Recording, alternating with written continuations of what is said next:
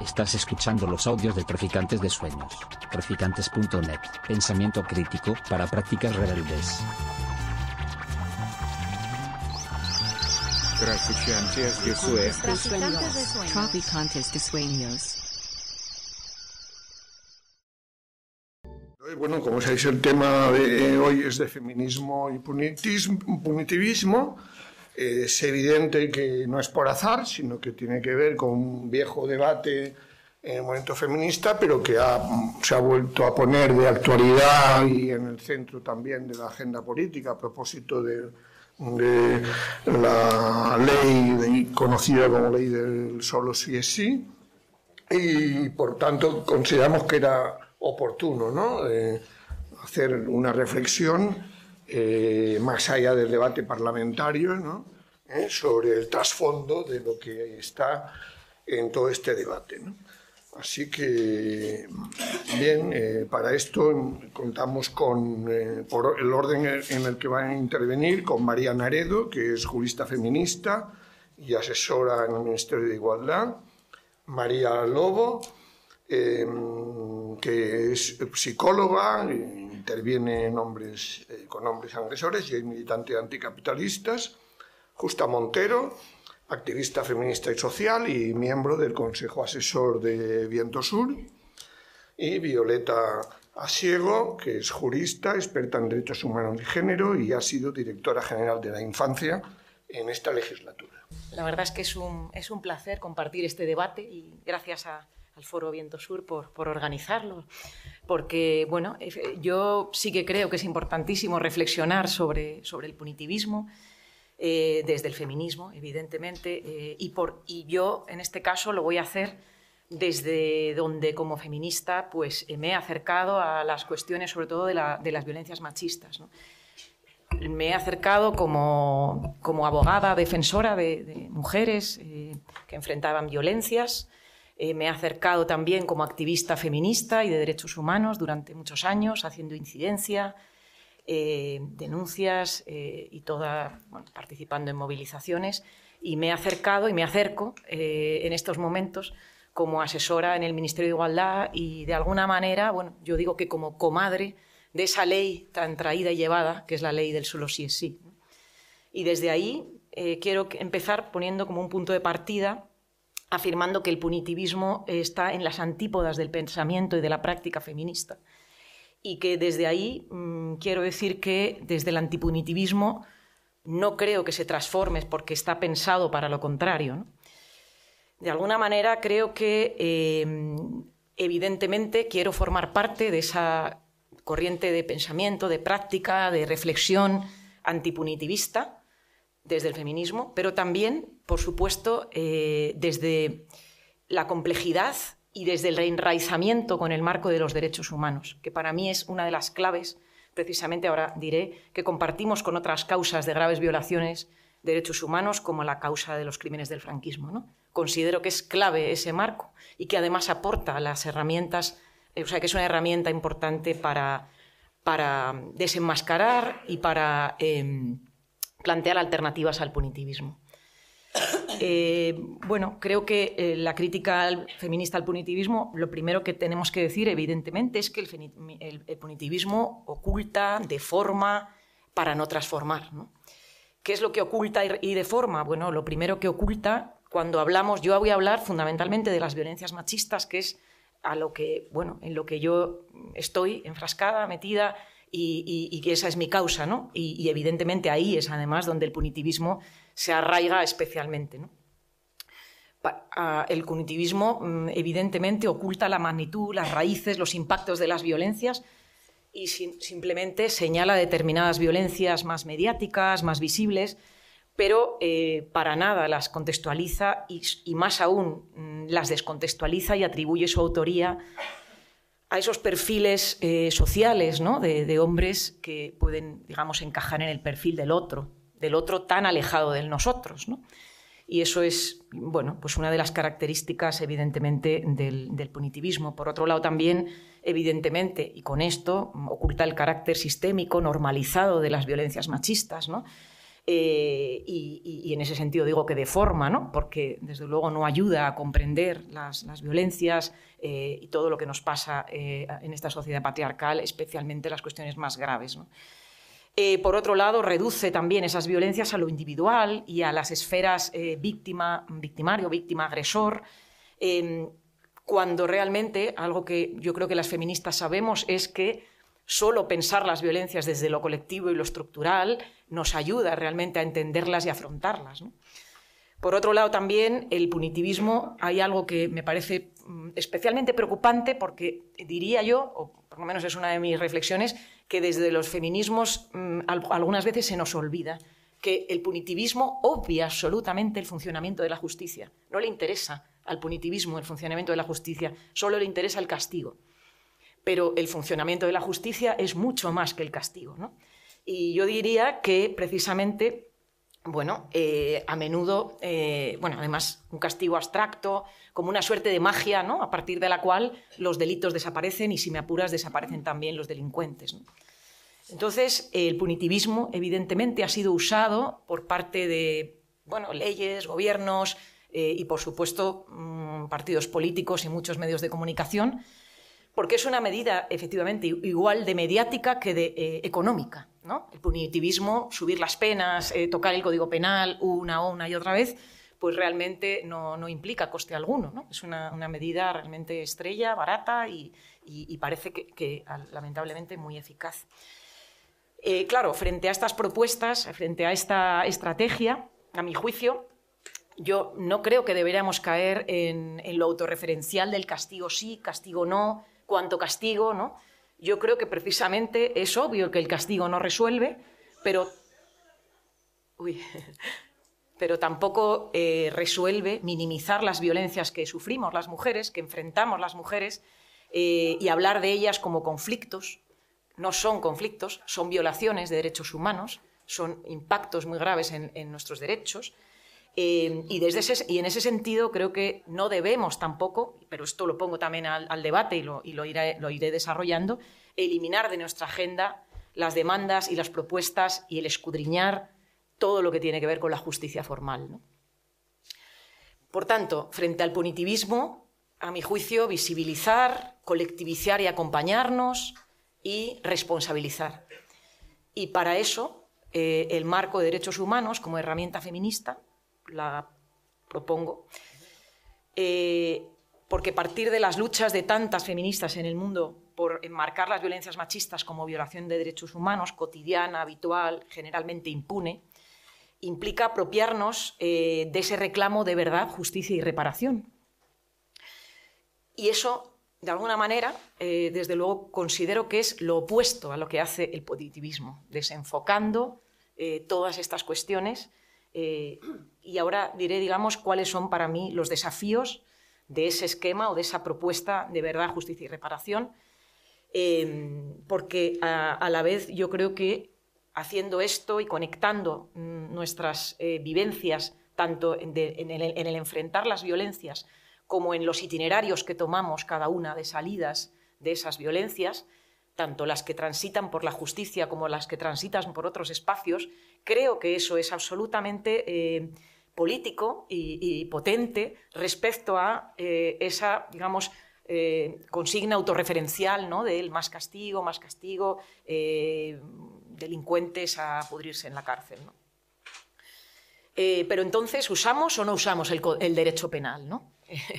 ¿Usamos o no usamos el derecho penal? Bueno, yo creo en el, en el principio del derecho penal mínimo, por supuesto en las penas proporcionadas, el derecho penal proporcionado, eh, considero, desde luego, que además esto está absolutamente entroncado y no se da de bruces, sino todo lo contrario, está alineado con el marco de derechos humanos que yo estoy proponiendo, porque en este marco el castigo no es protagonista. El castigo, eh, digamos que es un elemento más, pero no el central, ¿no? No el central, pero como afirmaron las compañeras argentinas en el Tribunal Ético Popular Feminista que juzgó a la justicia patriarcal en 2018, la justicia feminista no es la justicia del castigo, pero tampoco es la justicia de la impunidad. Creo que es importante eh, y desde ese marco yo me siento, mm, digamos, me, siento em, partícipe de esta propuesta de reclamar verdad, justicia y reparación. Y en ese sentido, bueno, ¿qué, proponemos? Promover la verdad. ¿Qué es promover la verdad frente a las violaciones de derechos humanos que sufrimos las mujeres y frente a las violencias machistas? Pues es visibilizar todas las violencias desde todos los ámbitos, todas las formas de enfrentamiento, sus impactos desde nuestra agencia propia, no desde lo ajeno, sino desde cómo nosotras lo nombramos, cómo nosotras lo vivimos. ¿Cuántas mujeres eh, yo he acompañado en los tránsitos judiciales que pensaban que era ellas eran las únicas a las que les había pasado eh, la, violencia institucional, el escenario de impunidad, y es que quizá habían hecho algo mal en, ese tránsito, cuando realmente eh, poniendo, colectivizando ese, tránsito, ese camino y haciéndolo o conectándolo con lo estructural, eh, bueno, pues eso se revela como, bueno, como, como parte, una parte más del sistema patriarcal, evidentemente. ¿no? Por otro lado, fundamental, eh, creo que es poner el foco en las violencias que sufrimos y muy especialmente en la normalidad de esas violencias y en, la normalidad de los que nos violentan. Esencial frente a la estrategia punitivista de señalar al otro como el ajeno, el extraño, el extranjero, nosotras, eh, digamos, eh, contrarrestar esos relatos con una verdad, que es la verdad de las violencias cotidianas que sufrimos por el primo, el compañero de trabajo, el padre, eh, el hermano. Y, eso eh, es fundamental también. Por otro lado, eh, fundamental también, como decimos, bueno, hacer patente lo estructural de las violencias y su función en la, en la sociedad patriarcal. Al final, bueno, no vivimos en una sociedad donde la, violencia sea algo extraño, sino que es algo absolutamente funcional a la, al punitivismo, o sea, a, la, sociedad patriarcal y el punitivismo no deja de ser, digamos, una, estrategia autorreferencial para que nada cambie. En ese sentido, bueno, pues eh, eh, digamos, la verdad está absolutamente entroncada con la justicia. La justicia como reverso de la impunidad, pero la justicia también como un derecho, mm, en ese marco que decíamos de los derechos humanos, como una piedra angular junto con el derecho a la no discriminación, que es la última frontera para la garantía de nuestros derechos. Y ahí, mm, bueno, pues los sistemas de justicia eh, evidentemente son una herramienta más, en absoluto, son la herramienta que tiene que eh, utilizar cada mujer violentada y que tiene que servir para que, eh, ¿no? para que la salida de las violencias machistas tenga, tenga un único recorrido ni un único camino, de ninguna manera pero evidentemente también como feministas y como defensoras de derechos humanos considero esencial eh, em, transitar por ese territorio patriarcal, igual que transitamos por otros territorios patriarcales como es el de la sanidad. Eh, es decir, hay territorios, digamos, medicina androcéntrica, todo lo que quieras, pero reclamamos la sanidad. Pues también yo considero absolutamente clave que reclamemos ese derecho a la justicia desde el marco de derechos humanos. ¿Y qué pasa con el derecho a la justicia? Que al final pues eso, es uno de los pilares eh, del sistema internacional de derechos humanos, es eh, un derecho, evidentemente, no un deber, pero, cuando, em, pero justamente el punitivismo yo creo que nos quiere absolutamente ajenas de, ese espacio.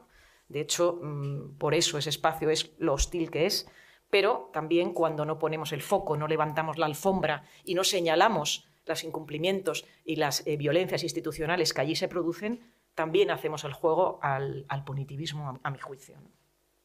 Por ello, eh, yo creo que es importantísimo, desde esas eh, estrategias eh, feministas, mm, reclamar a los sistemas de justicia reconocimiento, respeto y restitución. Y eso forma parte del antipunitivismo, a mi juicio vinculando, por supuesto, todo lo que nuestras compañeras eh, y nosotras mismas transitamos en casos individuales de violencias enfrentadas y violencias por las que pedimos justicia, eh, pero elevándolo luego a lo colectivo y a lo estructural. Creo que ese es el camino importante, ¿no? Pero evidentemente, claro, todos los días hay mujeres pasando por esos, por esos itinerarios y creo que es esencial hacernos cargo, también de, eso como parte de nuestra lucha.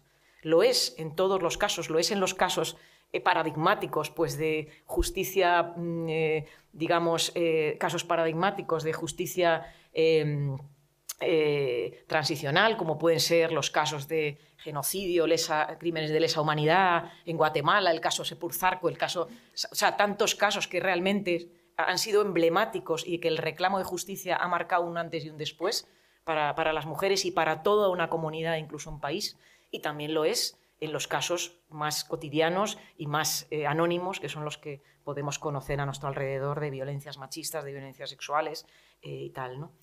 Por, eso digo que levantaré la, alfombra del itinerario judicial y decir, bueno, ¿qué pasa? ¿Por qué las mujeres renuncian a las indemnizaciones?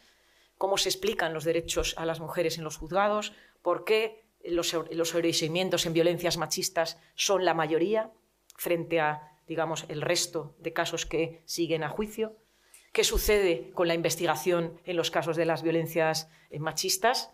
¿Por qué no se hacen investigaciones como se hacen en otros tipos de delitos? Poner ahí el foco. ¿Qué sucede con las violencias eh, sexuales cometidas con niñas a manos de sus padres? Hay toda una serie, digamos, de campos donde ahí tenemos que estar levantando la alfombra y, eh, y, escuchando a las, a las víctimas y pidiendo verdad, justicia y, por último, yo diría reparación. Eh, la reparación es de lo que tampoco quiere que hablemos el punitivismo. El punitivismo, eh, digamos, eh, se centra en el castigo. De hecho, fue muy interesante. No sé qué tal voy de, tiempo, pero no me lo he puesto al final. ¿Cuánto? ¿Dos minutos? Bueno, pues entonces voy un poquito más adelante. Luego, si acaso, entonces comentaré el, caso de, que, a mí me parece paradigmático de la Ley 1-2004, de la Ley Integral contra la Violencia de Género, y cómo es un caso claro de eh, estrategia, de, alguna manera, aunque era una ley integral, pero al elevar las penas en determinados delitos y concentrar mucho lo mediático y lo, político en, esto, en esa, estrategia de aquella ley, eh, se quedó sin aplicar el resto de la ley, fundamentalmente durante muchos años, y por otro lado, eh, faltó en esa ley el derecho a la reparación. Desde determinados movimientos de derechos humanos eh, pedíamos, bueno, el derecho a la reparación, ¿qué pasa con esta ley y tal? No sé qué. No, no, bueno, hay que quedar en la sanción ya, por fin, y tal. Pero bueno, tantas eh, mujeres, ¿no? desde luego, digamos como con sentencia condenatoria incluso, ¿qué ha pasado después con sus vidas, ¿no? Yo aquí pongo, como ejemplo el caso de Nevenka Fernández y de tantas Nevencas que yo he conocido en mi, vida y en mis acompañamientos, eh, que es, bueno, con una sentencia judicial a favor, se tienen que marchar del pueblo y realmente la impunidad social sigue absolutamente eh, ¿no? Eh, presente, intacta. ¿no? Entonces, ¿qué hacemos con la impunidad social y cómo la reparación entronca absolutamente con esas garantías de no repetición que están vinculadas a la impunidad social? Con lo cual es que es central pensar la reparación como un proceso y como un resultado, no solo individual, sino también colectivo, estructural. Entonces, cómo las estrategias de reparación yo creo que tienen que ser también uno de los ámbitos centrales donde pensar esa justicia feminista y donde poner el foco justamente, porque tiene muchísimo que ver también las posibilidades de reparación con las otras identidades, el ser niña, el ser trans, el ser migrante, las opciones, digamos, o las posibilidades de reparación, el cese o no de las violencias, cuántas mujeres viven y viven las violencias que no cesan a partir ya incluso de denuncias y de condenas, o servicios adecuados a la identidad y a las necesidades. ¿no? Con lo cual, esas cuestiones son absolutamente importantes, como lo son los cuidados colectivos y la parte integral de las leyes, como la de libertad sexual, de, la, de, la que tampoco, de las que tampoco se habla eh, porque desde luego al, punitivismo poco les importa esa parte. En suma, porque veo que ya tengo que ir terminando, eh, frente al punitivismo, yo diría político y mediático, como y por supuesto, no entiendo tampoco, porque cada vez, ahora lo veo en la ley solo si es sí, que hay mujeres, compañeras feministas, que también abrazan de alguna manera u otra el punitivismo. Entonces, yo creo que ahí, eh, bueno, pues para mí, eh, como estrategia para frenar esa transformación del, digamos, eh, que, utiliza el, punitivismo, ¿no? es, una estrategia para frenar nuestros avances, nuestras transformaciones. Yo diría que es esencial politizar y colectivizar las violencias, cómo las afrontamos, eh, las medidas tanto institucionales como no institucionales que, creemos, eh, que queremos poner en marcha, que, se tienen que, poner, que queremos exigir, que, exigimos, y desde ahí levantar alfombras, iluminar derechos y denunciar responsabilidades incumplidas. Yo creo que es fundamental apropiarnos de, colectivamente de los derechos, como han hecho otros ámbitos eh, hermanos, ¿no? como pueden ser los del derecho a la vivienda, compañeros y compañeras de la PA, compañeros y compañeras de la, de la, lucha antifranquista. Es decir, fundamental esta cuestión de apropiarnos de los derechos y de los espacios que nos quieren ajenas y que nos quieren sumisas, como es el espacio también del transitar por la justicia. Y a partir de ahí, eh, yo diría que con agencia propia y compartida, plantear todas esas lógicas que desde luego son eh, quitarle eh, piedras al muro del, punitivismo que muchas veces no nos deja ver el horizonte. ¿no? Bueno, pues yo muy agradecida también por la invitación y sobre todo por compartir mesa con, vosotras. Y, y, nada, ¿no? Yo al hablar de punitivismo me gusta siempre introducirlo desde lo más cotidiano, desde lo que nos atraviesa, o sea, un poco desde el marco cultural, ¿no? Y me gusta traer como dos ideas que para mí una es la, de, la idea de que todas tenemos eh, un castigador dentro. ¿No? O sea, todas hemos sido socializadas en la cultura del castigo, ¿no? porque creo que la cultura del castigo está presente. Para mí la cultura del castigo tiene mucho eh, de ideología patriarcal, o sea que está muy relacionado. Y yo creo que a todas, incluso a la más antipunitivista, se nos ha podido podemos haber expresado, deseado un que se pudran en la cárcel, ¿no? Ante un caso que hayamos escuchado, ¿no? Entonces, bueno, yo creo que la cultura punitiva, eh, considerar que el castigo, como estaba muy bien explicando eh, María, ¿no? Es la mejor forma, la única forma de solucionar los problemas sociales, los conflictos y demás, esta idea tan, tan de refrán tan español, ¿no? De una hostia a tiempo cura muchos problemas, ¿no? Y todas estas cosas, eh, pues bueno, eh, yo creo que hay que empezar pues, a, desmontar esta cultura del castigo, ¿no? desde dentro también. Y es verdad que cuando alguien realiza una mala conducta, eh, mala conducta antisocial, una conducta dañina, que podemos transformarla en delito o no, evidentemente lo que nos viene es el castigo, ¿no? pero no es la única, la única vía para, para, para transformar conductas inadecuadas. Y la gente que se dedica a pedagogía lo sabe. Esto en pedagogía, en educación sabemos que el refuerzo es mucho mejor que el castigo y todas estas cosas, ¿no? Entonces, eh, la otra idea que me parece importante para introducir el tema es que no se nos escape que obviamente, y esto también lo sabemos todas, que es delito y no es delito, no es algo neutral, no es algo inimutable y depende la definición y la gravedad de cada contexto. Y podemos poner múltiples ejemplos, muchos además de los que afectan al cuerpo de la mujer, como los anticonceptivos, por ejemplo, ¿no? que en este país fueron un delito y ahora son una prestación pública. El aborto, el adulterio, ¿no? Evidentemente, que te pongan los cuernos y te engañen es muy doloroso, pero queremos que lo sancionemos con pena de cárcel. No sé, ¿no? Entonces esto es un poco como para mí reflexiones, a lo mejor más de andar por casa, pero que creo que ayudan también a situar el, debate, ¿no? Eh, el tema de, bueno, pues eso, cómo el que es delito no se ha definido. Y sobre todo que antes de que es delito, las penas, y más altos y más bajos, ¿no? Si castigamos así o asado, lo que viene primero es la criminalización de las conductas y las conductas las realizan personas. ¿no? Entonces, al final hay que entender también que de lo que estamos hablando es de un sistema articulado eh, para el control de ciertos sectores de la población. Y ya sabemos en este sistema capitalista, patriarcal, colonialista, qué poblaciones y qué cuerpos son los que interesa más controlar. ¿no? desde los cuerpos de las mujeres, los cuerpos racializados, los cuerpos de las pobres, etcétera, ¿no?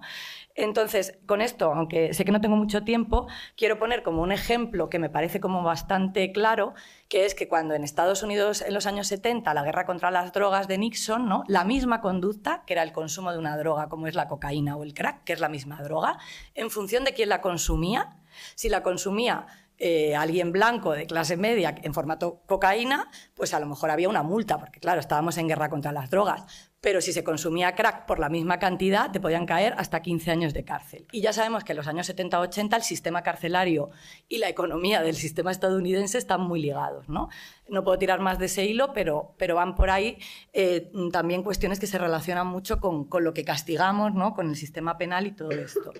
La segunda idea que quería como traer era más un análisis más del contexto actual y del papel que para mí cumple eh, lo que se llama el feminismo punitivo. Sobre el contexto actual, bueno, creo que a nadie, no hay que explicar a nadie que estamos en un momento de auge reaccionario, de extrema derecha, no vamos a hablar ahora de si es fascismo o no fascismo, pero es evidente que hay un auge reaccionario ¿no? en los últimos tiempos. Eh, y también es evidente que uno de los movimientos que en, el último ciclo ha tenido una potencia muy importante ha sido el movimiento feminista, no solo aquí en el Estado español, sino a nivel internacional. Que esto sea así es lógico en parte y entendible por todas, ¿no? porque sabemos que por un lado la derecha y, y, el fascismo y la extrema derecha, uno de sus ejes principales de su marco ideológico es la visión de la mujer, ¿no? entonces saben que las feministas nos tienen como enemigas y nosotras a ellos. ¿no? Esto aquí no hay... Pero también es verdad que la izquierda ha puesto como muchas esperanzas en el feminismo para que frene a la derecha, ¿no? Hay como también cierta expectativa en eso, ¿no? Y es verdad que el feminismo tiene mucha capacidad y en este país, en el año 2014, el movimiento feminista consiguió la dimisión de un ministro precisamente por intentar, ¿no? Con la ley del aborto, volvernos para atrás en derechos a las mujeres, ¿no? Entonces esa potencia está y la tenemos, ¿no? Entonces a mí la pregunta que aquí cabe en este momento es por qué un sector del feminismo, ¿no? Está haciendo de pronto alianzas con la extrema derecha o con vos, ¿no? Porque vemos a feministas históricas compartir mesa o ideas ¿no? o propuestas, eh, por ejemplo, con cuestiones relacionadas con la ley trans o con el tema de, tal, con cuestiones islamófobas. ¿no? Eh, mm, hemos visto este, este año las manifestaciones otra vez el tema de, del velo ¿no? y posturas que, se, que también se denuncian ¿no? desde posiciones antirracistas con este tema ¿no? y que evidentemente la extrema derecha sabemos que todo el tema de la islamofobia ¿no? y como un cierto feminismo también puede ahí entroncar, entroncar con discursos como bastante similares, ¿no?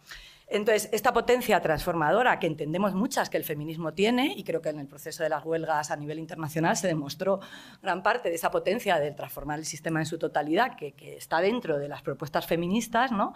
pues habrá que también explorar qué es lo que frena dentro del feminismo, ¿no? qué está pasando, por qué está pasando esto en este momento, en este contexto. ¿no?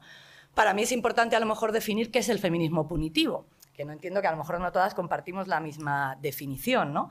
Eh, para mí el feminismo punitivo es aquel que considera que el refuerzo de la actividad policial, la, la persecución judicial y el encarcelamiento constituyen el principal arma como para combatir esa violencia, la violencia contra las mujeres, por ejemplo. ¿no? Para mí es el feminismo, o desde posiciones feministas, donde plantea eso, que aumentar las penas va a hacer que estemos más seguras. ¿no? Es el eh, feminismo que plantea que multar a los puteros es el camino que hay que seguir para acabar con ese mal que es la prostitución. ¿no? Eh, para mí es, es, ese feminismo que prohíbe que se hable de charlas en, la, en, las universidades, por ejemplo, sobre el trabajo sexual. O que hace poco, por ejemplo, ataca una librería ¿no?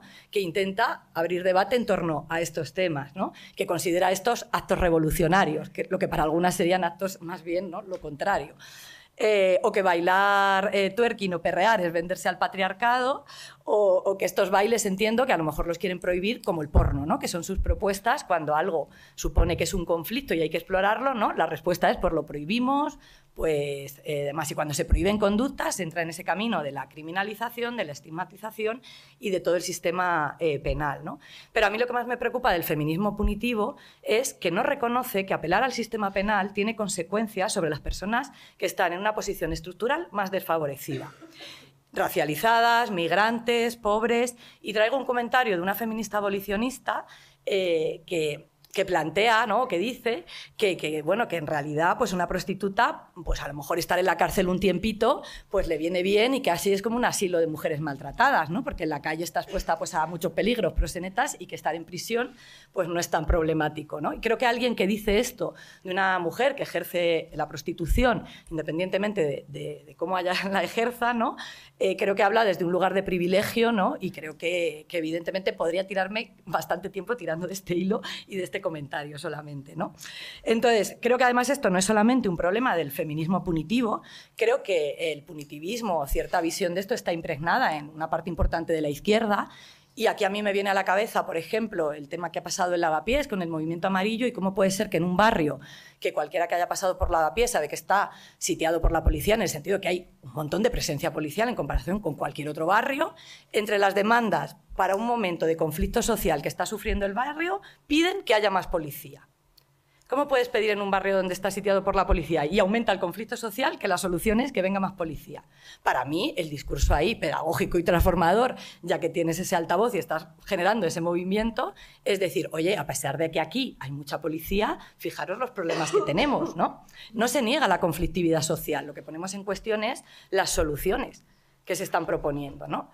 Y creo que el punitivismo, evidentemente, no viene solo de las derechas. ¿no? Y, esto yo creo que también hay que reflexionar y también ser responsable de los caldos de cultivo que generamos. Allá por el 2015-2016, quiero recordar, hubo una campaña muy fuerte por parte de compañeras abolicionistas que planteaban, feminismo es abolición, eh, la prostitución no se debate, se combate, aludiendo al lema antifascista, ¿no? De tal. Entonces creo que estos contextos generan polarización, avivan dogmatismos, no ayudan a los debates tranquilos, a los matices, ¿no? Y todo ello pues resuena al final en que luego, pues años después, nos vemos en una circunstancia que decimos, oye Dios mío, ¿qué ha pasado en el movimiento feminista? ¿no? ¿Qué está pasando? Bueno, pues a lo mejor si hacemos reflexiones un poco más de proceso, entendemos un poco más. ¿no? Entonces, a mí me gustaría apelar a la responsabilidad y apelar a la responsabilidad sobre todo de las izquierdas que señalan, por ejemplo, que la diversidad es una trampa o cosas de estas. Cuando la diversidad es nuestra potencia, eh, yo creo que para transformar el mundo de base eh, la coerción de Estado no es el camino y en ese sentido, bueno, pues creo que, que ahí caben muchas reflexiones. Y luego eh, la, última cuestión que quería tratar, que me quedan cinco minutillos, era algo más relacionado un poco, pues sí, con la cuestión de más, eh, pues de las violencias, ¿no? Que es verdad que me haya introducido ahí bastante y centrado. Y, bueno, a mí sí que me parece como interesante de este contexto, aprovechando un poco lo que comentabas y al hilo, porque estoy muy de acuerdo con lo que planteabas, eh, de esa reflexión y esa oportunidad que tenemos de dos leyes a 20 años de diferencia, cuyos contextos son muy similares, ¿no? Y a mí eso me resulta como bastante esclarecedor del asunto también, ¿no? Creo que una de las victorias que tuvo, o sea, uno de los aciertos importantes de la ley de violencia de género, fue, de, género fue el cambio de paradigma, que estaba muy bien comentando María. ¿no? No, no me voy a extender mucho más, pero es esa idea de que lo que hace la violencia de género es que dejemos de hablar de violencia doméstica, que dejemos de decir que los maltratadores son pues, unos enfermos, unos locos, unos hombres malos o unos alcohólicos y que la raíz de las violencias está en el patriarcado ¿no? y la explicación estructural de las violencias. Y eso es un cambio de paradigma. ¿no? Para mí la victoria de la ley de violencia de género no fue que aumentara las penas. De hecho, a 20 años después creo que fue un error aumentar las penas en ese sentido. ¿no? Ahora voy a intentar explicar un poco por, por qué. ¿no? Y a mí lo que me preocupa de este contexto, ¿no? O sea, creo que con la ley se han conseguido muchas cosas de cambio, 20 años, por ejemplo. Yo ahora mismo en los programas de, con agresores, pues hace 15 años, cuando hablabas de violencia, identificaban violencia con pegar. Ahora es muy raro que haya un hombre que te diga violencia es solo pegar. Todo el mundo sabe que hay violencia psicológica, violencia, ¿no? Y hay un cambio ahí en 20 años que dices, ay, pues aquí hay cosas que calan, ¿no? Eh, entonces, lo que me preocupa mucho ahora mismo de este contexto es escuchar a, la gente en general, pero a las feministas en particular, decir, eh, pues eso, que los violadores no cambian, que no se reinsertan, en fin, ¿no? este tipo de, discurso. ¿Y por qué me preocupa mucho? Primero, porque no es verdad. Si atendemos a los datos y a los, y a los índices de reinserción y del cambio y todo esto, eso no es verdad. Sea, que estamos encima diciendo cosas que no son ciertas, lo de que no se reinsertan, porque los datos de reinserción no dicen eso, no es cierto, y además en otros delitos, como decía un poco María también, de cómo se juzgan otros delitos y cómo se juzgan los que afectan a las mujeres y lo que se cuenta, por los datos de reincidencia de otros delitos son muchísimo más elevados, y aquí nadie se lleva las manos a la cabeza en ese sentido. ¿no? Entonces, eh, creo que, que, la cuestión, además, que me preocupa más allá de esto, de que se estén dando datos que no son reales o demás, lo que sobre todo me preocupa es lo que ha expresado María, ¿no? que ese discurso es el discurso patriarcal. Es el que dice que el agresor sexual es un monstruo que está en una esquina, que hay que tirar la llave porque es el otro, que, no, que hay que encerrarle porque ya no se puede hacer nada más con él, porque no se reinserta y no cambia. Ese es el discurso, ¿no? Cuando sabemos que las violencias sexuales tienen más que ver con la cultura de la violación que con un monstruo escondido detrás de un pasillo, ¿no? Y a mí me parece que si no ponemos las soluciones, o sea, si no damos explicaciones adecuadas a las violencias, no podemos tampoco prevenir las violencias adecuadamente, ¿no? Y entonces estamos como en ese, en ese bucle, ¿no? Entonces, eh, por ejemplo, con el tema de los abusos sexuales infantiles, ¿cuál es la frase que vamos a decir para proteger a un niño del abuso sexual infantil? No cojas caramelos de extraños cuando sabemos que la mayoría de los abusos sexuales se producen por, gente, por hombres conocidos del entorno. ¿Estamos protegiendo a los niños con este tipo de frases? Obviamente no. Pero estamos generando en el imaginario el monstruo del pederasta que llega, engaña al niño, le da un caramelo, le rapta, le lleva no sé dónde, cuando la mayoría, eso puede pasar y es gravísimo, obviamente. Pero es que la mayoría de los abusos sexuales no se producen de esa manera. Con lo cual, si lo enfocamos así, no estamos haciendo bien la prevención, ¿no? Entonces creo que criar y educar hijos sanos del patriarcado, porque no hacemos todas esas medidas que ponía la ley de violencia de género y que no se aplicaron, y luego pretender solucionar el problema castigándolos, pues a lo mejor ahí tenemos un error grande, ¿no? Entonces, eh, bueno, por eso un poco lo que planteaba, al hilo de lo que planteaba María, a mí me parece que la ley de violencia de género, a pesar de ser esa ley integral, esa ley en su propio desarrollo ponía que se aplicarían con contundencia, así que las medidas preventivas, la educativa, la de la publicidad, la de no sé qué, que todo esto está muy bien, pero que íbamos a aplicar con contundencia especial las medidas penales, ¿no? Y esto tiene consecuencias perversas. Por ejemplo, se aumentó o se pasó de que una amenaza, que era violencia doméstica, fuera un delito en lugar de una falta, que conllevara pena de prisión, ¿no? ¿Qué pasa? Que en la práctica esto Claro, como no llegas a más de dos años, bueno, la cuestión es que no terminan entrando en prisión, por lo tanto, si yo soy una víctima que me estás diciendo que si me han amenazado se van a llevar a mi agresor a la cárcel, pero luego en la práctica eso tampoco pasa, siento un sentimiento de impunidad y de más miedo, yo creo, si me pongo en esa piel, porque me estás diciendo una cosa que luego en realidad en la práctica no, tampoco se aplica.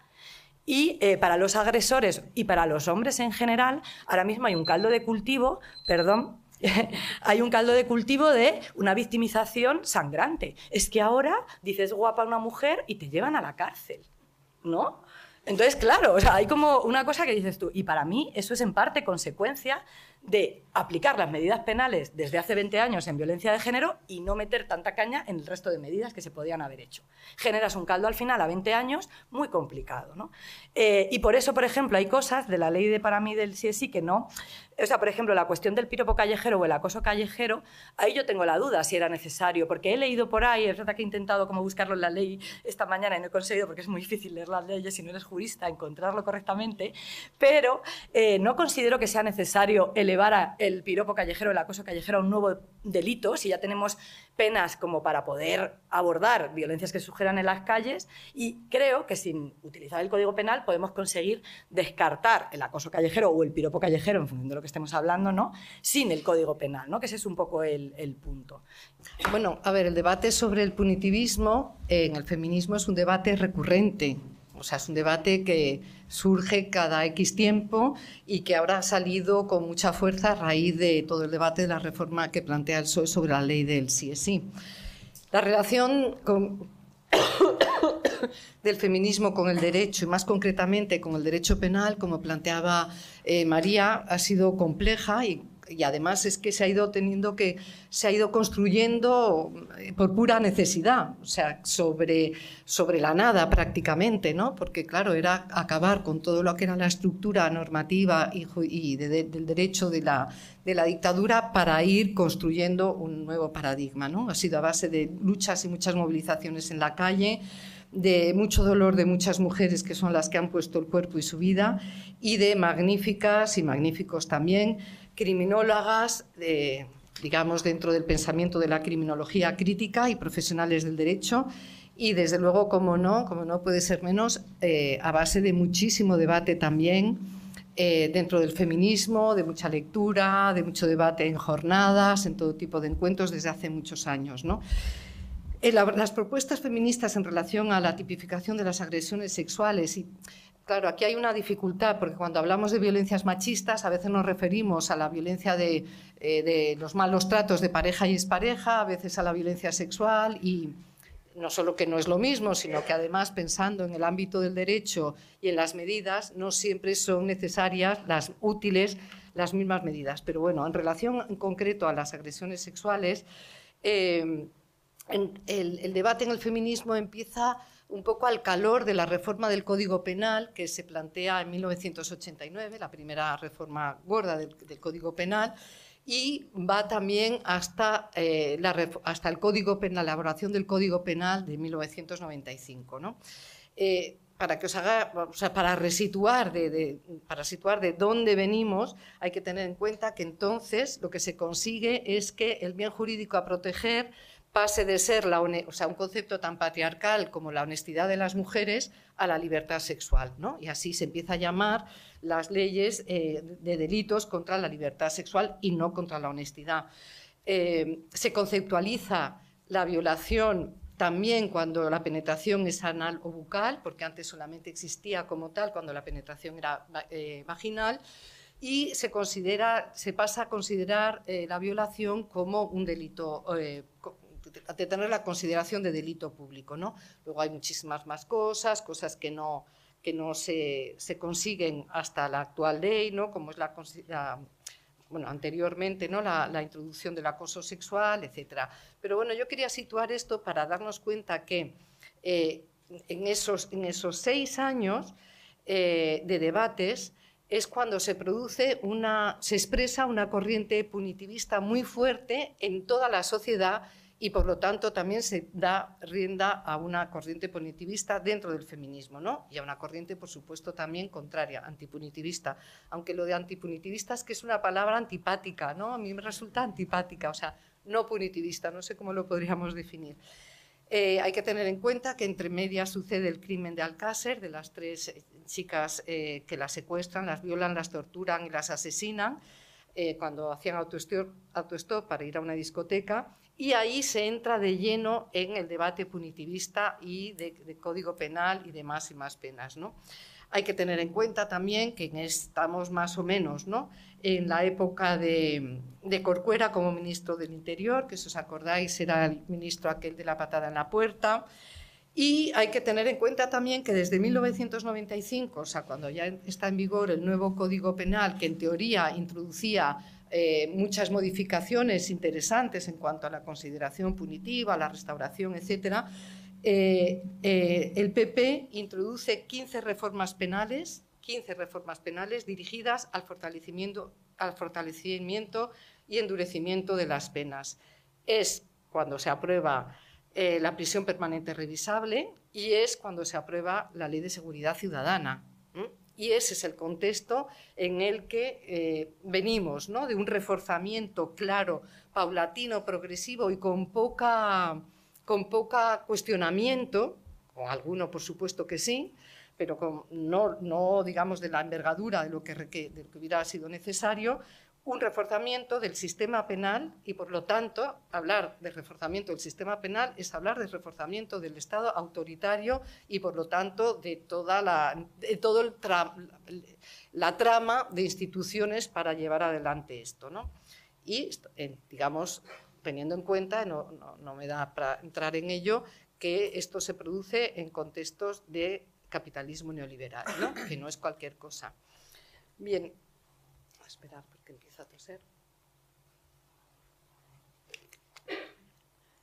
Bien, em, en este proceso también, por retomar un poco lo que estabais planteando en relación a la ley de violencia de género, es cuando se aprueba ¿no? la ley de violencia de género, bueno, posterior, por supuesto, al 95, y eh, tiene para mí dos problemas. Uno, que ya lo habéis señalado, que es una ley punitivista, y que recibe contestación por parte de sectores, explícita por parte de sectores del feminismo, y por otro lado que eh, al hablar de violencia de género identifica la violencia solamente con la que se ejerce como por la pareja o la expareja, con lo cual resultó luego eh, muy difícil, o sea, requirió mucho tiempo poner en el centro de la agenda nuevamente lo que son las violencias sexuales. ¿no?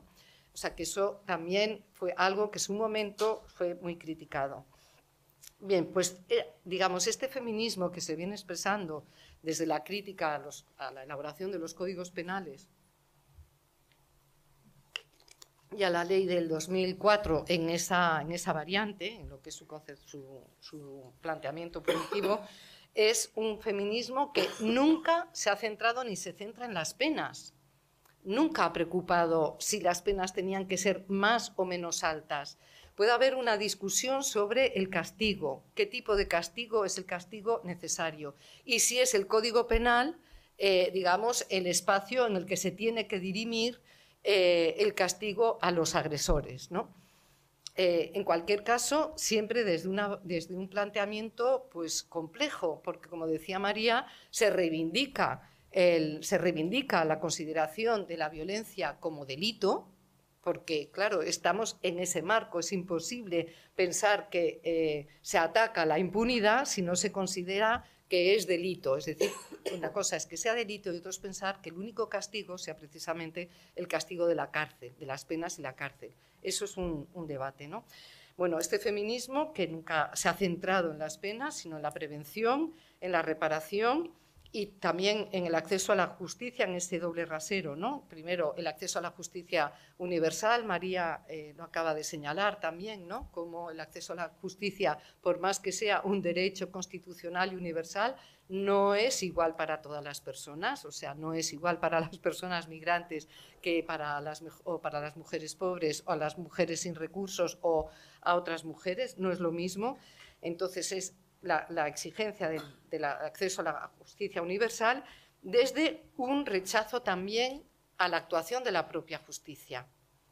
Y esa es la dicotomía en la que nos movemos permanentemente y es una tensión en la que estamos permanentemente y que vamos resolviendo como podemos, o sea, ante cada situación, ante cada caso y lo que supone es más y más reflexión y propuestas. ¿no?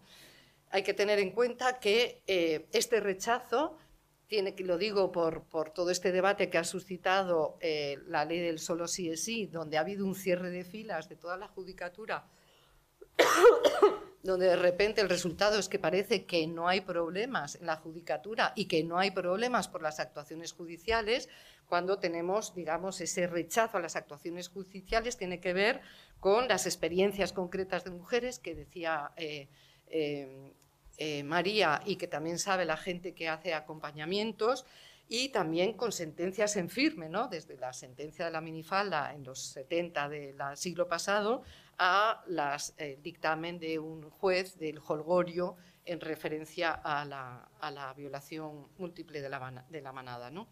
Entonces, esa desconfianza y esa crítica avalada por la experiencia de muchas mujeres es lo que, lo que lleva a... Eh, o sea, a lo que lleva a hacer un cuestionamiento de los procesos judiciales como procesos que revictimizan a las mujeres, es decir, procesos en los que se cuestiona su credibilidad, en los que se juzga su comportamiento y que además tiene una lógica que lleva a que la víctima se pueda llegar a, sentir culpable, ¿no? Puede verse, eso significa que la mujer puede verse en situaciones todavía de mayor vulnerabilidad y de ahí que muchas mujeres no quieran denunciar, que la respuesta ante las violencias del tipo que sean sean múltiples, muy diversas y no, podamos, no podemos pensar en cuáles son las respuestas pensando que hay un perfil de mujeres y que hay un modelo de respuesta ante las violencias. ¿no? Bien, porque además hay que tener en cuenta, y aquí voy a hacer un poco mm, publicidad, eh, que el Estado es violento, lo decía María también. El Estado eh, es violento y la actuación de muchas de sus instituciones lo son. Lo son de las eh, instituciones judiciales, de las instituciones sanitarias y de las instituciones educativas. Y digo que hago un momento de publicidad porque hay un libro que acaba de salir, en el que escribe María y otras compañeras que están también aquí en la sala, que me parece que es muy, muy clarificador en ese sentido, ¿no? Bien, entonces, por sintetizar, ¿cuáles son las ideas básicas de lo que llamaríamos un feminismo no punitivista? Uno, la crítica, como se viene señalando, de eh, la justicia patriarcal. En segundo lugar, la crítica al sistema eh, penal y a la idea que es aplicando un código penal como se, se resuelven los conflictos sociales, conflictos que, como es en el caso, digamos, conflictos que, como es el que subyace en el caso de las violencias, tiene que ver con jerarquías sociales y relaciones de poder. No es cualquier cosa, o sea, tiene que ver con unas profundas relaciones de poder que llamamos poder patriarcal. ¿no? Eh, también es eh, un principio del, no punitivismo la, evidencia, uh, la evidencia de la falta de eficacia disuasoria del Código Penal y ya me, meto directamente con lo que más me interesaba, que era la crítica al eh, populismo punitivo. Es decir, la idea central de que el agravamiento de penas supone la reducción de la criminalidad. Y además, cuantas más cuanto mayores sean las penas, más garantía hay de poder acabar con esa criminalidad quiero simplemente, porque ya no me queda mucho tiempo, explicar, porque me parece que el proceso que hemos vivido estos últimos meses con la ley del solo es sí es como algo de manual, o sea, es para realmente estudiar cómo funciona, cómo opera el populismo punitivo. Uno, voy a hacerlo muy sintético porque me han dicho que tres minutos. Uno, se crea alarma social a partir de algo concreto, en este caso las escarcelaciones y las reducciones de condena a agresores en aplicación de la ley, ¿no? Para crear alarma social y desarrollar una cultura, una real cultura punitiva, los medios de comunicación tienen un papel fundamental. Y esto es algo que está estudiado históricamente. Hay un libro que nos ha servido mm, a, mujeres que han escrito otros libros y que nos han, servido para pensar mucho, que es el, bueno, que además tiene un título que me parece mm, interesantísimo ya, que es La ciudad de las pasiones terribles. ¿no? Es el libro de Judith Walkovich, eh, que estudia el efecto que tiene eh, la utilización que hacen, la explicación que hacen los medios de comunicación en el caso de Jack el, Destripador en la época de, Londres victoriano. Bien, entonces, eh, una de las cosas importantísimas para crear esa alarma es magnificar los hechos. Magnificar los hechos a partir de eh, extrapolar los datos. En este caso, los datos sobre las escarcelaciones y las reducciones, que a día de hoy nadie se aclara. Yo no sé si María luego nos puede decir algo, si tiene claridad, porque yo no sé vosotras, pero nadie se aclara de qué, cuántas se han revisado, cuáles no, cuáles han llevado escarcelaciones, etcétera. ¿no? Y esto genera una, digamos, permite generar una especie de psicosis, eh, de inseguridad de inseguridad para las mujeres porque tiene efectos en las mujeres. Mujeres que han, eh, que han denunciado y que su agresor está en la cárcel sienten inseguridad y sienten miedo. Y esa inseguridad también se proyecta hacia, el conjunto, hacia la sociedad en su conjunto. ¿no? Bien, este miedo y esta inseguridad que produce pensar que los violadores salen de la cárcel y están por ahí, que sin más, eh, refuerza las narrativas del peligro sexual. Y las narrativas del peligro sexual, como explica muy bien Walkovich, y también por hacer mención a una persona más cercana, Nerea Barjola, en su libro Microfísica del Poder, que estudia el caso precisamente de las, de, las chicas de Alcácer, ¿no? la construcción del terror sexual aquí, pues cómo estas narrativas dan coherencia a políticas de mayor control social y de mayor control sexual para las mujeres, porque inmediatamente lo que se proyecta es la necesidad de control de los movimientos, del control de la autonomía de las mujeres. ¿no? Eh, Walkovich dice que esto se produce siempre cuando hay un pico alto en las movilizaciones o en la digamos, en los procesos de, mayor autonomía de las mujeres. Ella lo explica en el caso histórico eh, que estudia, pero yo creo que es totalmente aplicable a la situación actual. ¿no? Bien, entonces el terror sexual se instala perfectamente en el imaginario colectivo. Y es algo que es dificilísimo, nos habrá pasado a todas y a todos estos días, que cuando intentas hablar con, alguien de tu entorno, lo primero que te pregunta es, ¿pero vosotras estáis de acuerdo en que salgan los violadores de la cárcel? Y tienes que ponerte a razonar y pensar cómo llevar la razón también al, al terreno de las emociones, porque lo que hace precisamente el, punitivismo es apelar precisamente a las emociones, a la emoción del miedo, del, miedo, del, del, pánico, digamos, ¿no? Bien, entonces una vez creada la alarma social, se sitúa el marco penal, se sitúa el marco penal y el endurecimiento de las penas como solución. Esto no hay que explicar mucho porque es lo que hemos estado viendo, ¿no? Y se deja de lado lo que, como decía antes María eh, Naredo, la pregunta básica, ¿qué es lo que realmente representa protección? Y si no queremos utilizar la palabra protección, porque es un poco así, seguridad y reparación para las mujeres. Y ya acabo, Jaime. Eh, en este proceso de cómo actúa el populismo punitivo, y en eso hay un autor, Pepe Uruñuela, que lo explica muy bien en un artículo de Vientos que aparece en Viento Sur, los partidos se prestan inmediatamente a utilizar el, el derecho penal en marcos discursivos de seguridad y de orden para buscar réditos electorales. Claro que también tendríamos que preguntarnos, y lo dejo ahí, ¿por qué esto tiene un rédito electoral?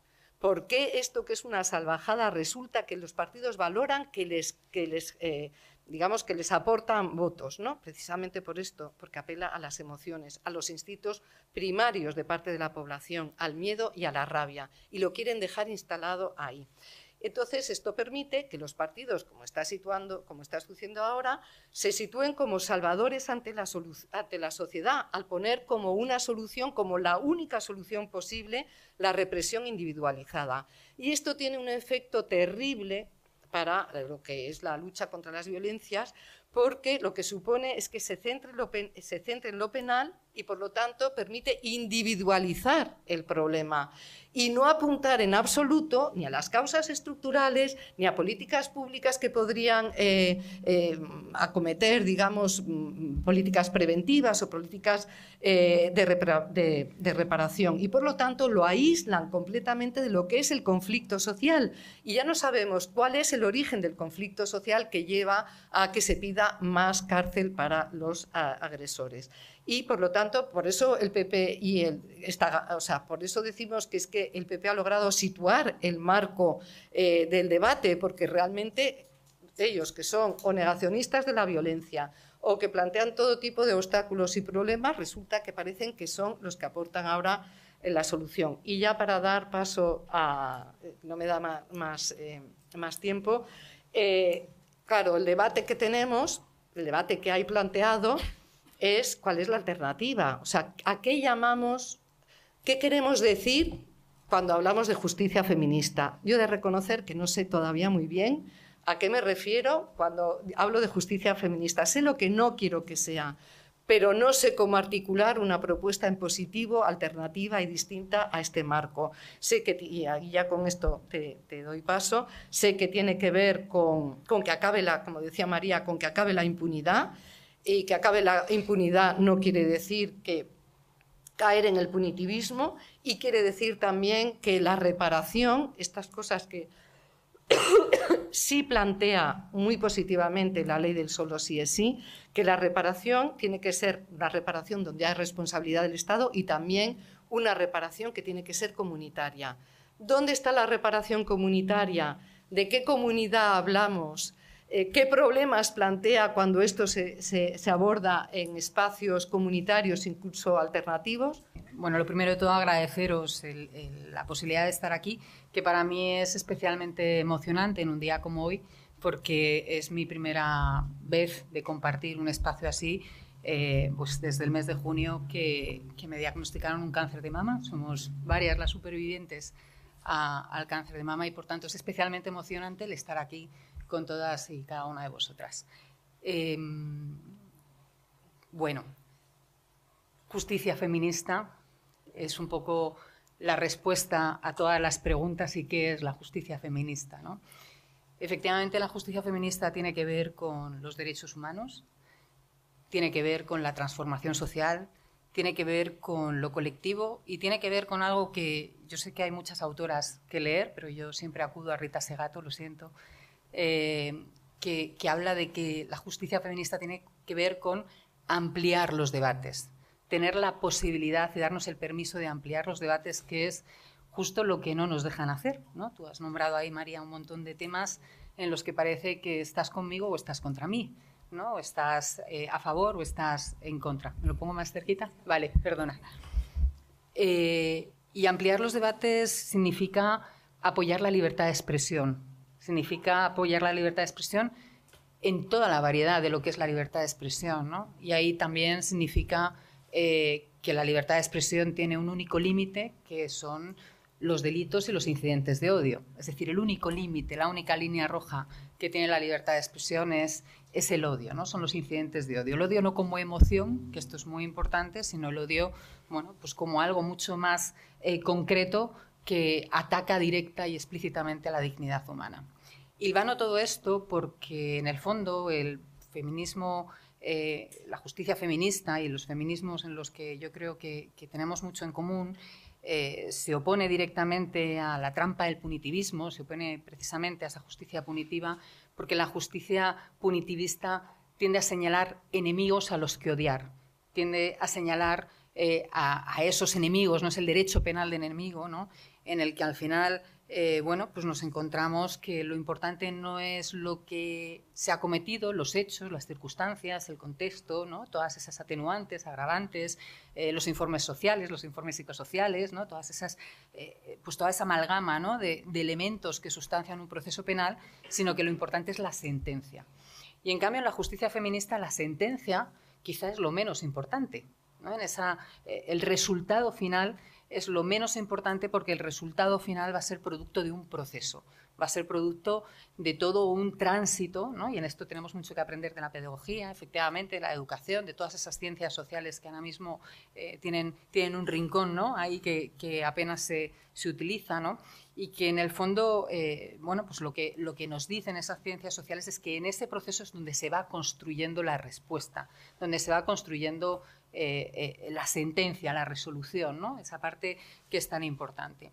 En el fondo la justicia feminista tiene que ver con la justicia transformativa, que es mucho más que la justicia restaurativa. ¿no? La justicia restaurativa eh, disculpadme quienes seáis especialistas en, estos temas, eh, bueno, pues es algo mucho más individual entre la víctima y el agresor, ¿no? Es una, una resolución de un conflicto en el que la víctima se siente reparada y el agresor también adquiere todo un aprendizaje. En esto, bueno, pues yo creo que la película de, de Merichel, ¿no? Merichel, ¿cuál es la...? Sí, ¿Sí? Maisabel. Maisabel, perdón, disculpadme. Eh, esto es uno de los efectos secundarios de la quimio que han agravado mi falta de memoria anterior, con lo cual ahí está, ¿no? Pues, pues yo creo que lo refleja muy bien, ¿no? Pues la justicia transformativa eh, da un paso más allá porque lo que hace es que implica a la comunidad, implica al colectivo. Y esto es un elemento fundamental porque en esa comprensión colectiva es donde se juega también la reparación de la víctima, que estábamos hablando antes, y se juega un elemento fundamental que yo siempre le he oído hablar a María Naredo, que ahora la tengo aquí a la izquierda como, como algo eh, así muy de tú a tú, pero María para mí es una de las hermanas maestras, ¿no? No voy a decir madre porque yo creo que eso eh, lo es, así pero es una de las hermanas maestras, ¿no? Y, y yo creo que es el tema de las garantías de no repetición. ¿no? En, la justicia, en la justicia transformativa se juegan las garantías de, de no repetición de los hechos. ¿no? En el fondo, la justicia feminista, la justicia transformativa, lo que, lo que lo que va a poner en jaque es precisamente el modelo de justicia que conocemos, ese de quien la hace la paga, ¿no? el ojo por ojo, eh, un, un, sistema eh, penal que efectivamente eh, obvia ¿no? todas esas circunstancias de todo lo que es el proceso y que deshumaniza a los agresores hasta el punto de que veamos que se merecen esa pena, se merecen esa condena y se merecen pudrirse en la cárcel. ¿no? Y la justicia feminista, la justicia transformativa, bueno, pues lo que precisamente va a hacer es humanizar, pero humanizar a todas las partes, en humanizarlo desde un plano paternalista, desde un feminismo misionero, ¿no? que va a salvar a, las, vidas de las mujeres, las vidas de los, de los agresores, ¿no? sino eh, desde un feminismo que, que, cuestiona un sistema político que es el sistema político del patriarcado, ¿no? y que en el sistema penal es yo creo que el, el mejor representante, ¿no? justo con el Código Civil que le hace ahí el juego, ¿no? de ese sistema político eh, que es el patriarcado. ¿no? Y humanizar en el sentido de que, de que podamos escuchar los relatos y podamos escuchar las voces y podamos escuchar también qué es lo que sucede a la hora de la comisión de unos hechos tan graves como es una agresión sexual, como es también un hecho de violencia machista, sin relativizarlos, sin quitarles importancia, que yo creo que esto es importante, ¿no? No estamos hablando de no impunidad, no estamos hablando de no estamos hablando de proporcionalidad, estamos hablando, eh, bueno, pues desde ahí de que, de que haya una serie de, de elementos que nos permitan ensanchar el foco para comprender lo que ha sucedido y que en esa reparación y en esas garantías de no repetición también haya todo un trabajo por parte de los agresores, por parte de los, de los que delinquen, ¿no? de, los, de los sujetos que, que delinquen, ¿no? de todo lo que supone ese proceso, pero hacerlo en comunidad y de forma colectiva, que yo creo que esto es fundamental. En el fondo, lo que está en juego, si os fijáis, es una serie de valores que ahora mismo eh, estamos, estamos en crisis con esos valores. ¿no? Si estamos asistiendo a un cambio de paradigma, decías tú antes que las leyes nos, han, nos han producido un cambio de paradigma, la ley de 2004 quiere promoverlo la ley de, del solo sí es sí, solo con tilde eh, de, de, ahora, ¿no? Eh, también la ley de infancia, la LOPIBI, que se aprobó en el mes de junio de 2021, pretendía ese cambio de paradigma y eso también es importante y nos olvidamos, pero en el fondo se está dando un cambio de paradigma en un cambio de paradigma para bien, que es un cambio de paradigma en el que los derechos humanos son papel mojado, en el que ahora hablar de derechos humanos es que está pasado de moda, hablar de libertad de expresión. Hace unos días yo en una tertulia de la SER escuchaba atónita como a veces eh, los colaboradores, ¿no? en relación al caso de, Gary Lineker, ¿no? como los colaboradores de determinados medios igual tienen que tener limitada su libertad de expresión si es que van a emecer críticas ¿no? contra las políticas, bueno, unas cosas, se, están escuchando una serie de afirmaciones muy alejadas de, lo que son los derechos humanos y del paradigma de los derechos humanos y de los valores y los principios de los derechos humanos, lo estamos escuchando desde los feminismos, desde la izquierda, desde los gobiernos progresistas, desde espacios ¿no? que creemos seguros y de repente nos vemos eh, defendiendo aspectos que están completamente en contra de esa justicia feminista, como es, por ejemplo, defendemos la cancelación. ¿no? El tema de la cancelación, que yo sé que es muy polémico, pero que es eh, bueno, pues eh, todo lo que es cancelar, en el fondo estamos eh, dándole juego a todo lo que son las teorías más ultraconservadores de limitar la libertad de expresión y estamos entrando en terrenos muy farragosos y muy complejos. Con lo cual, la, justicia feminista, esa justicia transformativa, lo que propone es una serie de valores completamente diferentes a los que propone el sistema penal actual y a los que propone ese derecho penal del enemigo y a los que propone el, el punitivismo. Entre otras cosas, porque efectivamente ese sistema penal está hecho para controlar y está hecho para dominar y en el fondo también está hecho para deshumanizar y para castigar a los pobres de siempre. ¿no? Es colonialista, es racista, es misógino y en el fondo las cárceles, sabemos, las prisiones están llenas de personas que son en ese sentido eh, las víctimas ¿no? de todo un sistema, de todo un orden patriarcal. ¿no? Y esto no quiere quitarles responsabilidad de algunos de los hechos que hayan cometido que han cometido. Y esto es bastante importante. ¿no?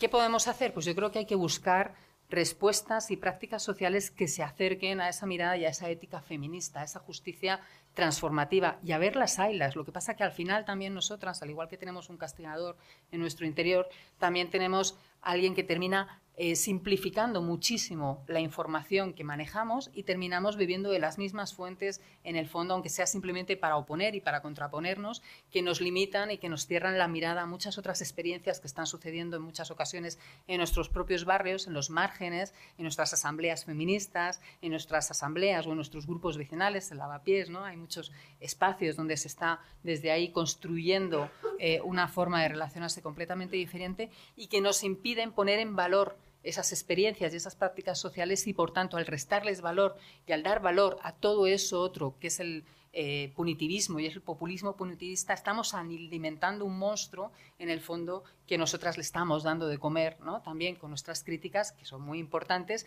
pero no estamos dando cuenta que tenemos que inflar, que tenemos que visibilizar, que tenemos que tratar de alzar y tratar de poner en valor esas otras prácticas que están, que están sucediendo. ¿no?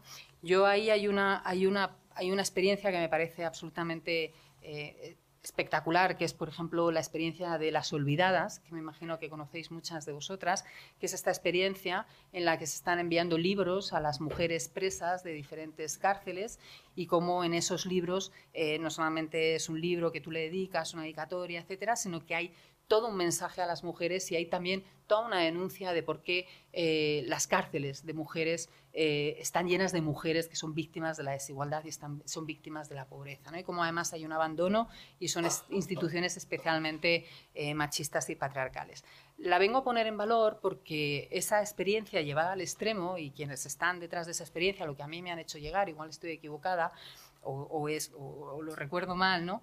Eh, una de las propuestas que hacen es que la lectura de libros y con la lectura de libros puedan redimir parte de sus penas. ¿no? Y esa es una fórmula también de justicia muy diferente a la que estamos acostumbrados. Es una fórmula que se está llevando a cabo en algunos países de Latinoamérica, me consta que en Bolivia lo están llevando a cabo, y que también denota que hay un elemento de creatividad en el que la, la comunidad, lo colectivo, ¿no? se responsabiliza de lo que está pasando y también ahí hay una manera de construir una, redención de penas, una manera de reincorporarte, reinsertarte a la sociedad en la que la cultura juega un papel fundamental. Y aquí es donde yo creo que también es importante eh, que justicia feminista, justicia transformativa, tiene que ir siempre de la mano de la cultura. Tiene que ir siempre de la mano de la cultura. Creo que es fundamental. Eh, y de hecho, en mucha de esa reparación simbólica que a veces encuentran las víctimas, la arquitectura, los espacios abiertos, lo público, las imágenes, las fotografías, las performances, ¿no? Juegan un papel fundamental. Creo que la justicia transformativa y la cultura tienen que ir de la mano. Nos tenemos que dar de la mano la mano de todas esas artistas ¿no? que son capaces de romper esas, esos corsés en los que estamos metidas y metidos porque no hacemos más que oír la SER, ver el telediario, los canales tal, leemos El País, también leemos El Salto, que es maravilloso y que hay que apostar por El Salto, por supuesto que sí, y Pícara, etcétera, etcétera, pero leemos El País eh, y desde ahí tenemos que acudir a aquellos que son capaces de utilizar ese pensamiento lateral y rompen esa, esa, estructura en la que también nosotras como feministas estamos metidas, porque necesitamos la cultura, que es la que siempre en muchas ocasiones ha conseguido romper eh, esos moldes de los que estamos, en los que estamos construidas. ¿no? En esa mirada fenomenal, en esa mirada ética feminista, en esa justicia transformativa, yo creo que hay elementos que es importante tener en cuenta, que los habéis nombrado. ¿no? Es importante tener en cuenta que hay que nombrar y tomar conciencia de cuáles son las raíces de la violencia, cuáles son las raíces de las discriminaciones, que ahí están las desigualdades sociales. Por eso es tan importante hablar de la interseccionalidad, porque la interseccionalidad, eh, y, bueno, yo creo que aquí eh, nos falta la mirada interseccional de manera más explícita, ¿no? Eh, la interseccionalidad pone el dedo en la llaga en las opresiones y pone el dedo en la llaga en los privilegios. Y pone el dedo en la llaga en que cada una de nosotras, de cada uno de nosotros, nos tenemos que mirar esos privilegios y desde dónde estamos hablando, desde, dónde estamos actuando. Y por tanto eso es fundamental. Luego la, justicia transformativa, esa justicia feminista, es un viaje colectivo. Esto es esta es una metáfora que a mí me parece muy importante, que no es un viaje colectivo por placer, es un viaje colectivo que emprendemos porque tenemos en común un sufrimiento porque tenemos en común una vivencia, una experiencia en la que estamos de alguna manera detectando y experimentando el sufrimiento y el dolor de una de nosotras o de todas. Y esto es fundamental, ¿no? Es un viaje colectivo que no es por placer, es un viaje colectivo que se emprende como de alguna manera resultado de unas violencias, de sufrimientos y dolores que, que estamos compartiendo. Tiene que partir siempre de lo comunitario. Yo creo que esto es fundamental porque si no, no va a haber comprensión colectiva. Y si no hay comprensión colectiva, es muy difícil que haya una sanación del daño, del daño de las víctimas. La sanación del daño de las víctimas, de las supervivientes, eh, no parte solamente de esa indemnización económica, que es fundamental, por supuesto que sí, de la reparación psicológica, que es muy importante también, sino que parte de esa reparación, ¿no?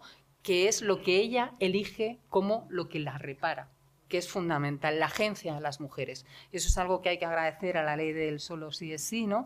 que es volver a poner en el centro la agencia de las mujeres, la agencia de las víctimas, de las supervivientes, la voz, que sean ellas las que tengan la voz de lo que sucede. ¿no?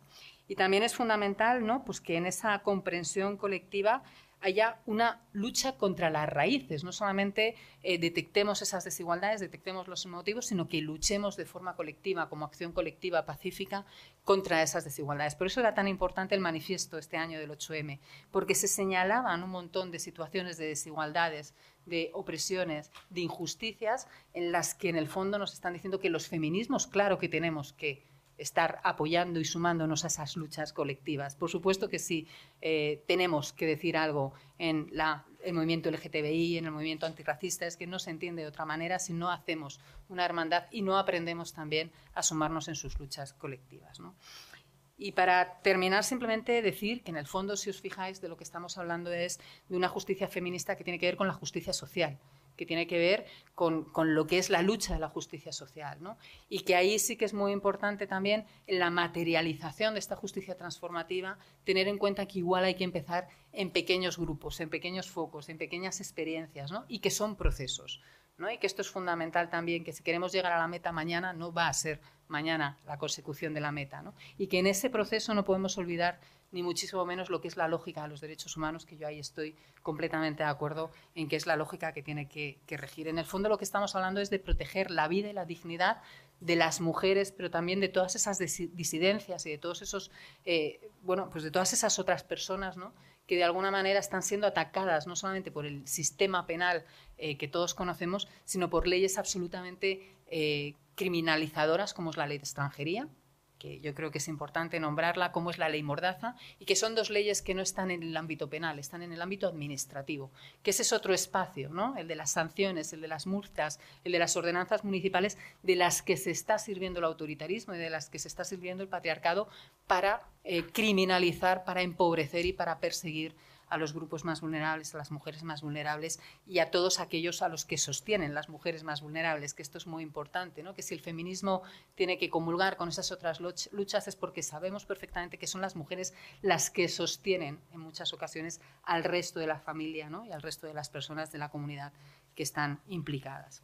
Bueno, yo creo que efectivamente eh, hablar de, las niñas, de los niños, los adolescentes y, y de las niñas es algo, es algo fundamental y que tenemos que hacer y yo ahí estoy de acuerdo en que no solamente con la escuela, sino pues hablar de, de, ellos y de ellas y de sus espacios públicos, ¿no? porque ahora se habla mucho del acoso escolar, eh, pero el acoso escolar, a mi juicio, no es más que el semillero de los incidentes de odio, o dicho de otra manera, los chavales ¿no? están, eh, siendo, están permeando eh, muchas de las violencias y de los estigmas y de los prejuicios que están eh, latiendo en sus entornos adultos y ellos lo reproducen eh, con, con, esa, bueno, pues pues con esa crueldad que estamos viendo en muchísimos casos, con lo cual creo que cada vez que miremos a las chicas y a los chicos eh, eh, tenemos que mirar a los adultos y a las adultas, ¿no? y en esa prevención eh, somos directamente responsables de, evitarla. ¿no? Yo respecto al, tema de las claves, dos, algunas claves que se me ocurren ¿no? de, de un poco eh, cosas que tenemos que o que podemos hacer, yo creo que es importante crear esos espacios de escucha, como decía Marta, ¿no? porque en esos espacios de escucha eh, de repente caemos en cosas tan relevantes como que efectivamente las charlas las están dando los policías. ¿no? Y esto es algo fundamental. Y yo creo que, que necesitamos estos espacios, necesitamos potenciar estos espacios. Eh, y necesitamos que en estos espacios, además, eh, luchemos para que no se perpetúen esas violencias sistémicas y, por tanto, necesitamos ese pensamiento crítico y necesitamos bueno, pues que, que, en estos espacios ¿no? se vayan fraguando esos debates y ampliando esos debates y esos focos ¿no? que creo que son fundamentales. ¿no? Y cuando, además, en esos espacios también se abordan las violencias que pueden estar sufriendo eh, las mujeres o que sufren las mujeres, pues tenemos que velar porque, porque sean espacios donde las respuestas no creen más daño, eh, las prisiones crean más daño. Esto yo creo que es algo importante. Eh, hasta, hasta que no descubramos una fórmula de prisión que no cree más daño, las prisiones no son válidas. Y yo creo que esto es importante. Y que además sean eh, espacios donde demos, seamos capaces de dar respuestas inmediatas también a esas violencias, que es algo que no está sucediendo y que nos encontramos, bueno, pues yo ahora mismo por fin se, se decide la vista o el juicio, el procedimiento ordinario de un tema que sucedió hace cuatro años, cinco años de un acoso eh, sexual en un ámbito universitario, bueno, pues la, víctima ha tenido que pasar por todo el procedimiento de instrucción y ahora por fin eh, resulta que se va a juzgar con todo el tiempo que, juzgue. ¿no? Y luego yo creo que es importante en esa parte eh, bueno, pues que, que, haya una reparación colectiva. ¿no? Y eso significa que como comunidad nos tenemos que hacer también responsables de en esas raíces, en esos análisis que hagamos de las desigualdades, no solo poner el foco y el dedo fuera, sino también hacer ese, esa reflexión. ¿no? Yo creo que ahí todo el enfoque interseccional es fundamental para ver hasta qué punto desde nuestros privilegios estamos reproduciendo de manera inconsciente en muchas ocasiones, que no eh, quiere decir eh, bueno, pues que, que sea algo que tengamos que, que, nos resbale, ¿no? Estamos reproduciendo las violencias, ¿no? Las violencias racistas, las violencias gordófobas, las violencias LGTBófobas, ¿no? Estamos reproduciendo un montón de violencias clasistas desde lo que es la utilización del lenguaje en el día a día y tenemos que ser eh, también conscientes de, que esto es así y no es y no es hacer, y no es hacer eh, política del ofendidito, sino simplemente tomar conciencia de cómo eh, bueno, pues representamos y significamos parte también de ese entramado, en esas hegemonías, bueno, pues como personas no racializadas representamos parte de la opresión racista que se, que se está produciendo y por tanto responsabilizarnos de ella, etcétera, etcétera. Eh, yo creo que podríamos dar con muchas claves en nuestro día a día que, son suficientes como para ir haciendo de la justicia feminista, yo creo que una práctica diaria y cotidiana. yo creo que, que una clave es cómo Mm, hacer compatible que los agresores asuman su responsabilidad con una reparación real para las mujeres y que la reparación para las mujeres puede ser muy distinta. Hay mujeres que pueden querer que haya un juicio, ¿no? que haya un proceso penal y hay muchas otras que pueden que no. Entonces, eso que, tú decías antes, ¿no, Violeta, de la, de la escucha para saber cuáles son las necesidades, identificar cuáles son las necesidades y actuar en una, algo que no está que no es un protocolo rígido de situación A, B o C, sino que, bueno, que eso también tiene que permitir recursos, equipos, mm, equipos de profesionales muy di distintos a lo que hay ahora, etcétera, ¿no? Y entonces, ¿cómo hacerlo también eso compatible con una lógica de la intervención penal mínima. ¿no? Entonces, esas tres componentes serían fundamentales. Yo creo que lo de la reparación comunitaria es un elemento fundamental, pero es un elemento que está en construcción, o sea, que realmente es cómo vamos pensando en ello, cómo vamos fijándonos en, en cosas que sean realmente exitosas para las mujeres, que realmente hay una implicación comunitaria que podemos decir comunitaria, sociales, como de, conjunto, o comunitaria en comunidades mucho más concretas y delimitadas, ¿no? Y una cosa con respecto a la, bueno, y luego una cosa con respecto a la educación, yo creo que es que a mí esto es una cosa que me, me pone un poco nerviosa porque es que desde 2004 en las leyes que hay se plantea el tema de la educación afectivo-sexual y yo digo, si de 2004 a ahora, o sea, 18 años, si en 18 años se hubiera conseguido que en el ámbito educativo eso estuviera realmente, no en una comunidad así, o en una ciudad así, o dependiendo de la, de la Junta, etcétera, ¿no? sino que realmente se hubiera podido eh, consolidar, ¿cuántas generaciones de chavales y chavalas jóvenes hubieran tenido, o sea, 18 años. Y no, ahora seguimos diciendo que el problema es la pornografía porque no hay otro espacio desde el que las y los chavales puedan aprender, dialogar y, y hablar sobre el tema. ¿no? Entonces, yo creo que eso es un reto y que además es importantísimo porque hay muchos si preguntamos a amigas o amigos que tengamos en el ámbito de la enseñanza, resulta que vemos cómo están sometidos a muchísimas presiones. Es que ahora en muchos centros no se pueden dar charlas, porque es que están digamos, padres, madres o profesionales de la eh, derecha como realmente vigilantes de la moral pública y están haciendo incluso revisiones de los libros que hay en las bibliotecas de institutos y de centros escolares para quitar lo que consideran que es eh, la ideología de género. O sea que la situación no es, no es ninguna tontería. Y ya por último, por último, ah, como em, en parte estamos hablando de violencia sexual, una cosa que es muy importante, claro, no es a corto plazo, pero que es muy importante es hablar de sexualidad en positivo y no hablar de sexualidad en el marco de la violencia, ni en el marco de medidas penales, ni en medida, marco de medidas de intervención, sino hablar de la sexualidad en otros marcos, o sea, independientemente del marco de la violencia, porque si no, lo que, digamos, todo el proceso de entender lo que es la digamos, la posibilidad de identificación de lo que es la violencia, de, hacer también el desarrollo personal de las mujeres, el derecho a nuestra sexualidad, al deseo sexual, es algo que queda totalmente oculto y solamente se discute cuando se habla de una, una violación. Entonces eso es un, un desastre desde mi punto de vista, así que nos tenemos que animar bueno, que además es, muy, es estupendo, ¿no? O sea, que si fuera a animarnos algo terrible, complicado y tal, pero cómo no poder hablar en todos los ámbitos en los que estamos de la sexualidad. Sigo con esto último que ha dicho Justa, que, me parece muy importante y además un poco al hilo ¿no? de que hemos conseguido poner el consentimiento en el centro con, con el cambio de paradigma que trae la ley, ¿no? y creo que eso es importante, ¿no? porque pasamos de, de, de, señalar como la intimidación y la violencia ¿no? a una cosa que es mucho mejor, que es el consentimiento para hablar de las violencias sexuales, pero bueno, como acaba de decir Justa, creo que tenemos que avanzar todavía mucho más, ¿no? no nos podemos quedar solamente en una educación de la sexualidad que sea educar para consentir, ¿no? O sea, quiero decir, creo que a lo mejor era necesario dar el paso del consentimiento porque ya estamos diciendo que a 20 años, como acaba de señalar podríamos estar mucho más avanzadas en muchas cuestiones, no lo estamos, y por eso a lo mejor es necesario ir transitando, ¿no? Porque la sociedad todavía, pero evidentemente la ley no nace eh, por una demanda de las calles y del movimiento de la libertad sexual, nace contra las violencias sexuales, o sea, nace de una rabia contra la violencia sexual. Ojalá hubiera nacido de un movimiento y de una calle gritando queremos más educación sexual, sin ligarlo a las violencias, pero no es el contexto. ¿no? Entonces sí me parece muy importante ese marco, ¿no? De pasar también del consentimiento al deseo, a ser más sujetas activas y demás, ¿no? Que creo que son debates que todavía tenemos ahí más pendientes.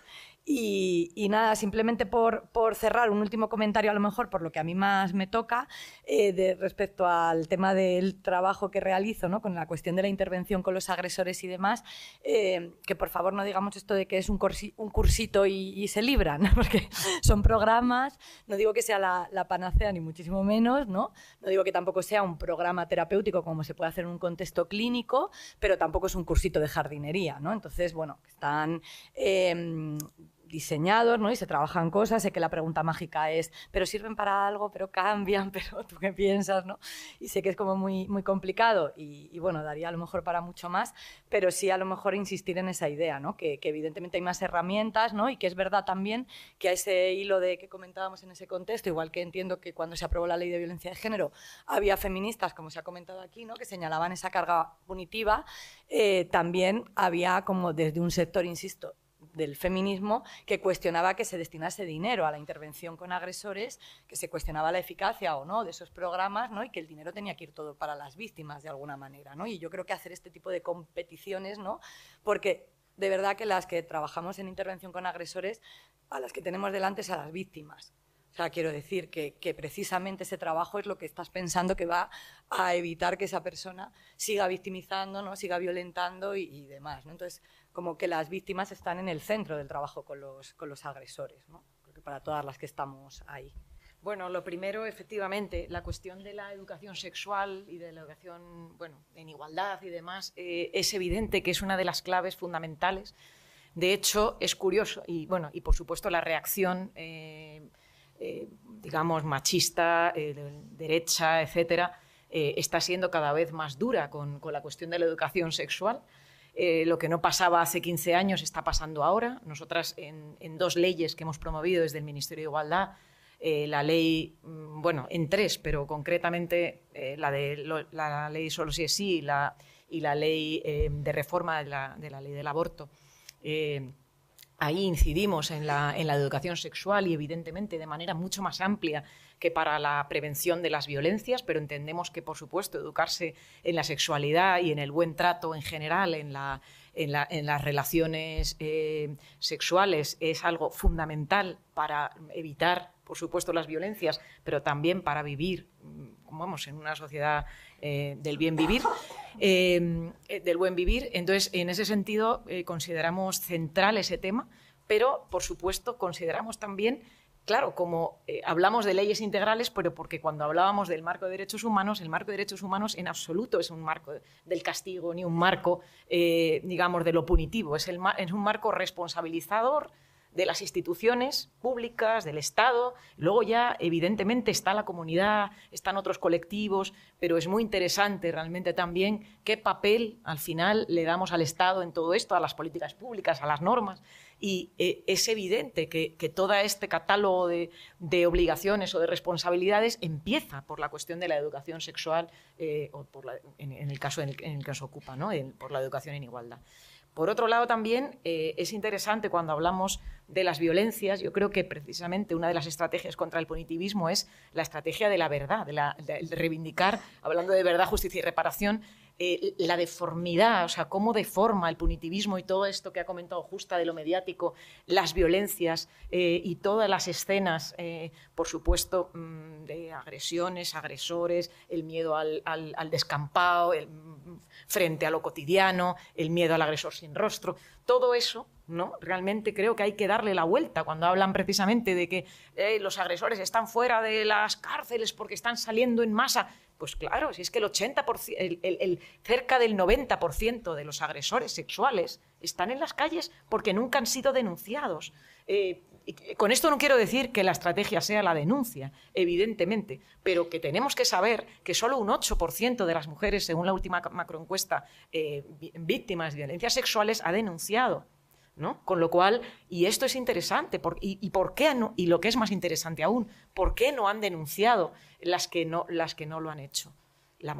los tres fundamentales motivos son la vergüenza, el miedo a no ser creídas y la minusvaloración de los hechos. ¿no? Entonces, creo que esto interpela absolutamente a la sociedad mm, en ese sentido y nos lleva a desenmascarar completamente al, al, al punitivismo, sus estrategias, y nos lleva también a la reparación simbólica. Lo importante que es realmente la, verdad para la reparación simbólica de tantas víctimas, recorran o no recorran el itinerario judicial. ¿no? Realmente en esto tenemos que estar. Y por último, bueno, dos cositas. Primero, apropiémonos de los derechos, apropiémonos del cambio de paradigma. Yo, como os decía, comadre de la ley del solo si es sí, he echado en falta y sigo echando en falta. Ahora mismo hay un peligro real. Hay un trámite de una proposición de ley que va por urgencia y que en poco, en poco tiempo puede estar modificando el Código Penal y volviendo al paradigma de la violencia y la intimidación, de los medios comisivos y dejando el consentimiento en un rinconcito. Y creo que es importante, creo yo, realmente alzar la voz y demás, porque esto es una cosa real que está pasando ahora mismo, según estamos hablando, pues eh, corre, corre el contador del tiempo eh, y esto va por urgencia. Es decir, en menos de un mes puede estar cambiado esto en la, en la ley. Eh, a mí me preocupa muchísimo y simplemente lo traslado.